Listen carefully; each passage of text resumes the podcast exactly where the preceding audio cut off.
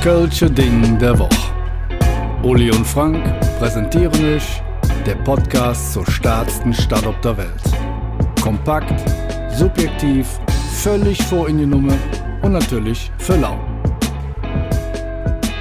Herzlich willkommen zu einer wunderbaren neuen Folge vom Köln-Ding der Woche. Mir gegenüber sitzt der unglaublich eloquente und Sprachmathematiker der Liebe, Uli und äh, nicht weniger gewandt, eloquent und dabei auch noch sehr gut aussehend mir gegenüber der ja, Frank, ich bin gerade überrascht gewesen, weil ich glaube, gut aussehend habe ich jetzt schon ein paar Mal gehört. Ich, da scheint wohl was dran zu sein.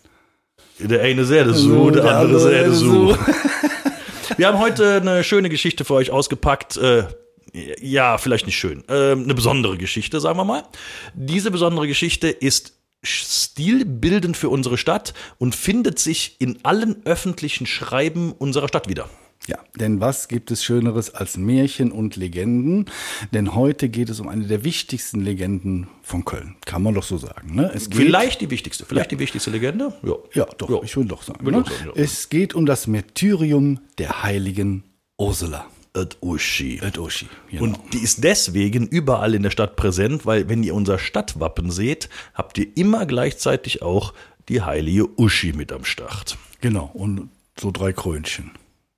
Und die drei Krönchen von der Heilige Drei Könige, ne? die müssen wir auch mal noch machen irgendwann. Ne? Ja, dann machen wir ne? mal vor Weihnachten. Ne? Machen wir vor Weihnachten, machen wir Heilige Drei Könige. Oder, oder, oder am 6. Äh, Januar können wir auch machen zum Dreikönigstag. Wie auch immer. Ja, wie auch immer. Äh, aber jetzt reden wir natürlich über die heilige Ursula, die äh, die heilige Ursula im Hillige Gölle, das ist natürlich schon eine ganz besondere Kombination.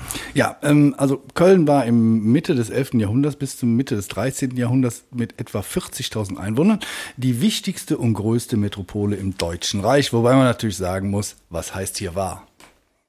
Also, also, natürlich ist Köln immer noch der Nabel der Welt, das Zentrum des innersten Kreises, nur damals vielleicht sogar verbrieft, weil man hat tatsächlich der Stadt nachgesagt, sie wäre heilig. Köln war im Rang von Rom, Byzanz, also Konstantinopel, vielleicht Jerusalem noch, das waren so die Städte, the place to be und dazu gehörte Köln mit 40.000 Einwohnern. Ja, da gab es auch einen äh, wunderbaren, ähm, sag ich mal, Spruch naja, Spruch kann man nicht sagen, aber es gibt so eine lateinische Widmung über Köln. Kannst du das mal als alter Lateiner vielleicht mal vorlesen? Ja, Heiliges Köln von Gottes Gnaden der römischen Kirche getreue Tochter. Übersetzt das nochmal bitte. Ja, äh, Sancta Colonia Dei Gratia Romanea Ecclesia, so ähnlich Fidelis Fila. Wobei ich ganz ehrlich sagen muss, die Sancta Colonia, das hört sich so ein bisschen an wie von so einem italienischen Schlagersänger, der dann so singt, so Sancta Colonia, geliebt in fern und nah, die Türme des Doms im Himmel blau, das ja? Wasser des Rheins so klar. Oh Gott. Ja, ich sag dir, ich glaube, ich kriege Anfragen bestimmt von Riccardo Simonetti. Ah nee, das ist ein anderer.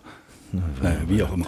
Äh, kommen wir mal zurück zu den Fakten. Gölle, ähm, Hauptanziehungspunkt äh, hier im, äh, im westlichen Europa für die ganzen Pilger. Also Hillige Gölle, da kamen sie alle hin. Die ungezählten, wahnsinnig vielen Pilger, die kamen hier ins Mekka der romanischen Architektur. Es gab keinen anderen Fleck auf der Welt, wo so viele romanische Kirchen auf so einem kleinen Fleck waren. Ähm, nur mal bitte alle mal gehört habt, die großen romanischen Kirchen. St. Andreas, St. Aposteln, St. Cäcilien, St. Georg, St. Gerion, St. Kunibert, St. Maria im Kapitol, St. Maria Liskirchen, Groß St. Martin, St. Pantaleon, St. Severin und St. Ursula, natürlich. Natürlich die St. Ursula. Wir sind so heilig, dass wir für jeden Driss Reliquien verkaufen. Und das war ja auch eine äh, ne, ne gute Sache mit den Reliquien. Also die Pilger, die hier hingekommen sind, die wollten natürlich alle so ein bisschen was mit nach Hause nehmen. Die hatten so ein bisschen das Interesse, wie wir heute, wenn wir nach Malle fliegen, irgendwie so ein äh, Schinkenkönig oder wie heißt das nochmal da? Bierkönig-T-Shirt. Schinkenkönig. Bierkönig-T-Shirt oder irgendwie aus Paris so eine Schneekugel und einen kleinen Schlüsselanhänger als Eiffelturm. Das bringen wir uns halt so mit. Und die Pilger von damals, die hatten was ganz anderes, was die sich gerne mitgebracht haben. Ja, die haben sich, äh, also Reliquien, das sind im Endeffekt, sag ich mal, irdische Überreste irgendwelcher Heiligen, wo auch immer die immer vom Himmel gefallen sind. Ne? Da war ja jeder schnell mal heilig gewesen damals. Und ähm, dann gab es halt irgendwie so Fingerknöchelchen oder was weiß ich, Nasenbein, ich weiß es jetzt nicht. Ja gut, da gibt es noch mehr, da gibt es ja noch so was wie die Butz und die Sandalen Christi Und dann äh, gibt es auch noch die ganzen Splitter vom Kreuz Christi, also ganz, ganz groß. Ich glaube, wenn man die ganzen Splitter zusammenfügen würde vom Kreuz Christi, kriegst du den ganzen Wald zusammen, die da so weltweit unterwegs sind. Aber hier in Köln haben wir auch diese Geschichte gehabt, dass die Pilger unbedingt gerne was mit nach Hause nehmen wollten und das waren Reliquien. Jetzt war der kleine Haken natürlich.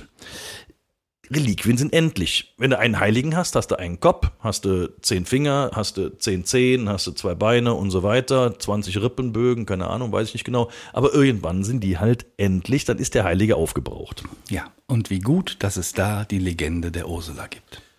Das hat natürlich für die Kölner Wahnsinn, den Wahnsinnsturbo ins Geschäft gebracht.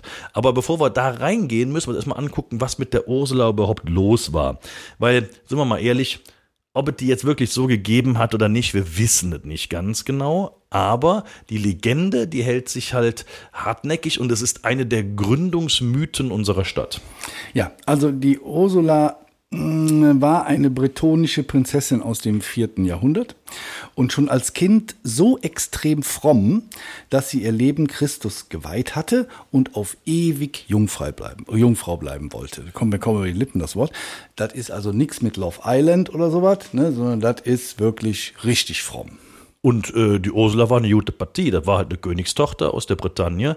Da hatten schon so ein paar Jungs Spaß an der und haben dann da an der Tür gekratzt und gesagt, komm, wir machen das Uschi mal klar, die wollen wir jetzt heiraten. Aber die hat sie alle weggeschickt, weil sie wollte sich ja dem, nur dem, dem, dem, dem Herrgott widmen und in ihrer Heiligkeit so bleiben. Und dann wurde den Eltern irgendwann zu bunt, da hatten die keinen Bock mehr drauf, weil da kam nämlich der Ätherius um die Ecke. Ja, der Ätherius, der hatte nur einen einzigen Haken der war ungetauft. Das war ein Barbar. Und jetzt hat die Ursula drei Bedingungen gestellt. Und die wird der, Ur der Uli jetzt mal vorlesen. Also der Ätherius tatsächlich, der war ähm, ein Königssohn aus dem heutigen England. Da gab es verschiedene Königreiche und von einem von diesem Königreich war der der Königssohn. Und das war auch ein J-Partie. Das hätte schon grundsätzlich ganz gut gepasst. Aber ich meine, jetzt überleg mal, die Ursula wollte grundsätzlich gar nicht heiraten und dann schon gar nicht einen Barbar, der noch nicht mal getauft war. Das ging für die überhaupt nicht. Also das war ein absolutes No-Go. Aber die Eltern haben ihr die Daumenschrauben angelegt. Das Mädchen war aber sehr clever und die hat dann sich überlegt, wie komme ich aus der Nummer vielleicht halbwegs wieder raus oder wie gewinne ich zumindest mal ordentlich Zeit. Und so hat sie diese besagten drei Bedingungen gestellt. Bedingung Nummer eins ist, sie hat noch drei Jahre Zeit bis zur Eheschließung und diese Zeit will sie nutzen, das ist dann Bedingung Nummer zwei, dass sie nach Rom fährt und eine Pilgerfahrt macht. Das Mädchen hat natürlich im Hinterkopf gehabt, drei Jahre reichen fast gar nicht aus für so eine Pilgerfahrt. Wir reden jetzt über das äh, vierte Jahrhundert. Da gab es kein Reihenehr, wo man mal irgend schnell nach Rom geflogen ist, sondern das dauerte alles ein bisschen länger. Und dann noch mehr, um noch mehr Zeit zu gewinnen, hat sie gesagt, bevor ich den Ätherius heirate, muss der sich taufen lassen.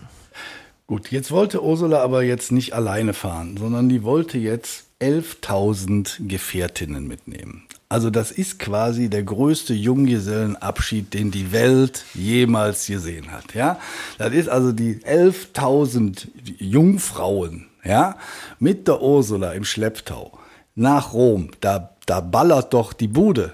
Liebe Kinder, lasst euch das nicht einreden. Ob das jetzt wirklich 11.000 waren, da reden wir gleich nochmal drüber. Da ist eine gewisse Skepsis angebracht. Köln hatte zu dem Zeitpunkt vielleicht Pi mal Daumen 40.000 Einwohner. Ob dann tatsächlich 11.000 Jungfrauen sich auf dem Weg von der Bretagne gemacht haben, sei mal dahingestellt. Aber die Legende funktioniert sonst nicht. Also, 11.000 Jungfrauen waren die unterwegs. Die schiffen in der Bretagne ein, schippern über den Kanal, kommen dann an die Rheinmündung, fahren dann in den Rhein rein und fahren dann rein aufwärts und kommen irgendwann nach Köln. Und hier hat die Ursula eine Vision.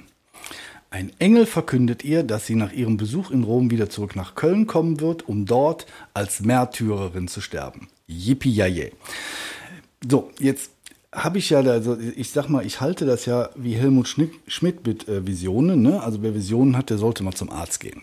Also ich glaube ja an sowas nicht. Aber Ursula fand die Idee toll und hat das, sag ich mal, in das die Tat war, umgesetzt. Das war für das Mädchen der Jackpot. Ich meine, wenn du so, so heilig bist, als Kind schon weißt, du bist irgendwie auserkoren, hast du bist im Heiligenschein schon geboren, das sieht man auf den Bildern übrigens überall, sie wurde mit dem Heiligenschein schon geboren, ist es der Jackpot, gesagt zu bekommen, du wirst als Märtyrerin sterben. Also größer, besser geht's überhaupt nicht. Also sie quasi so ein bisschen freute sie sich schon drauf und dann ging der ganze Reisetrupp weiter, weil die wollten ja schließlich nach Rom.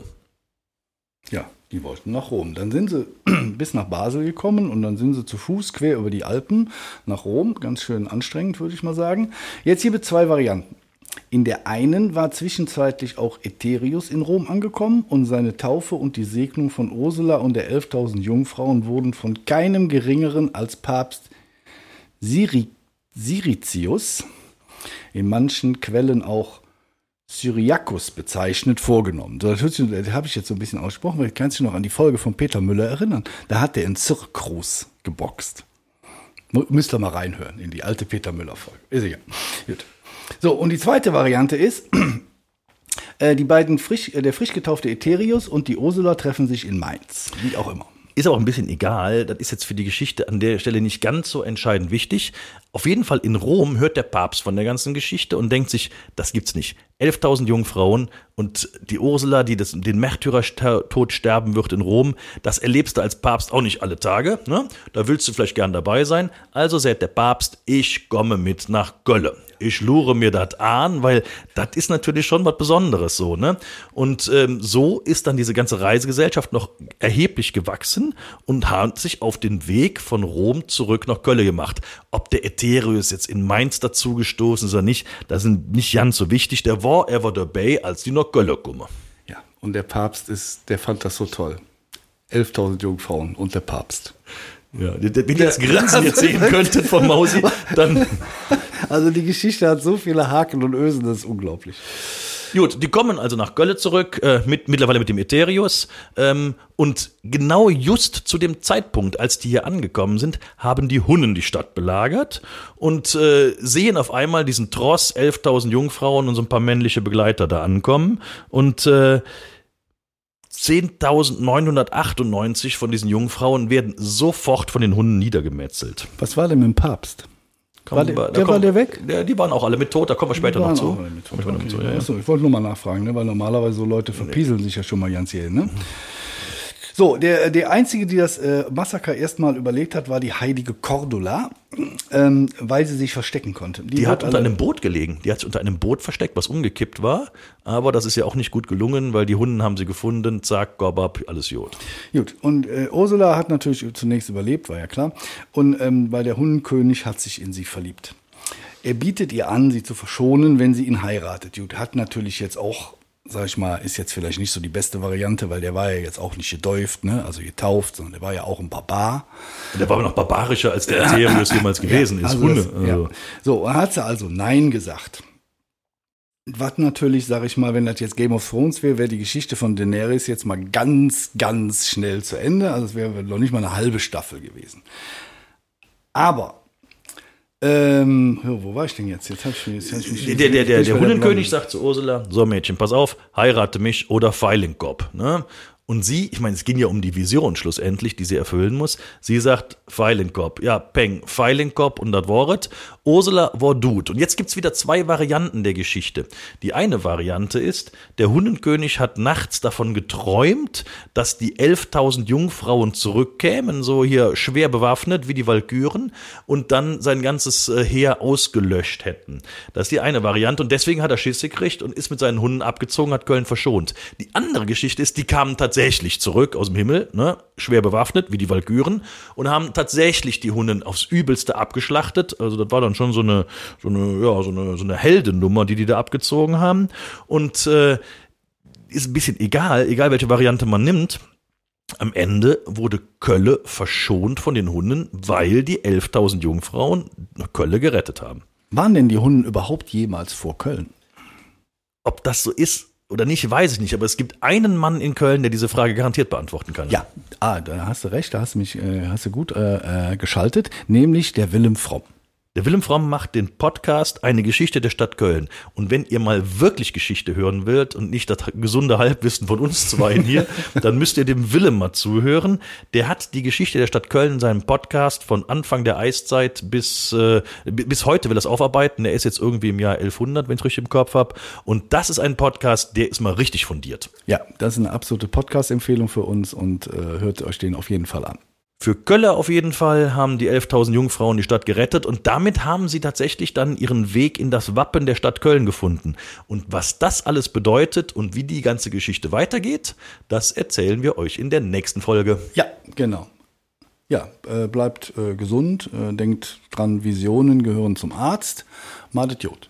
Vielen, vielen Dank und bis nächste Woche mit Ursula Teil 2. Kleiner Cliffhanger. Es geht natürlich darum, ob es wirklich 11.000 waren und es geht darum, was die Kölschen mit den ganzen Knöchelchen hier martern. Ja, vielen Dank. Aber ob wir das nächste Woche machen, das schauen wir mal. Alles klar. Macht gut. Tschö. Vielen Dank fürs Zuhören. Und da wir natürlich absolut davon ausgehen, dass euch der Podcast gefallen hat, folgt ihr jetzt natürlich auch bei Spotify und zusätzlich noch auf der Webseite des Köln-Lotsen, köln-lotse.de oder bei dem ganzen Social-Media-Gedöns, Instagram, Facebook und wie sie alle heißen, überall einfach Köln-Lotse gucken, dann findet ihr uns.